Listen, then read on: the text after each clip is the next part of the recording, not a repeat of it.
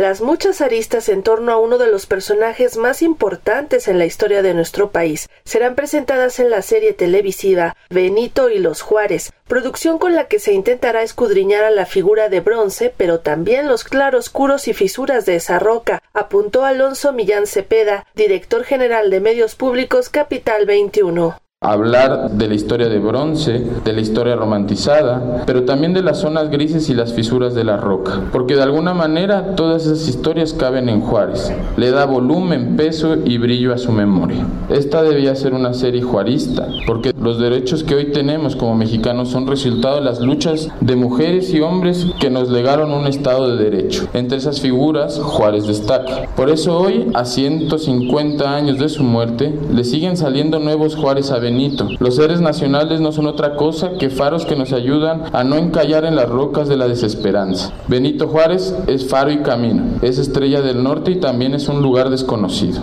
presentada ante los medios de comunicación en el Panteón de San Fernando, donde precisamente descansan los restos del llamado Benemérito de las Américas. En la serie de cuatro capítulos se integran las voces de historiadores, escritores, periodistas y críticos, como Josefina Zoraida Vázquez, Paco Ignacio Taibo II, Patricia Galeana, Vicente Quirarte, Jorge Ayala Blanco, Rafael Barajas El Fisgón y Rebeca Villalobos, quien a través de un mensaje videograbado hizo hincapié en cómo la muerte repentina del mandatario oaxaqueño cimbró en su momento la vida nacional, a la vez que catalizó la memoria en torno a ese personaje. La muerte de Juárez fue totalmente imprevista. Juárez murió como un presidente en funciones en un momento en el que Juárez era un presidente y un líder político increíblemente cuestionado, sin duda admirado, pero también cuestionado. El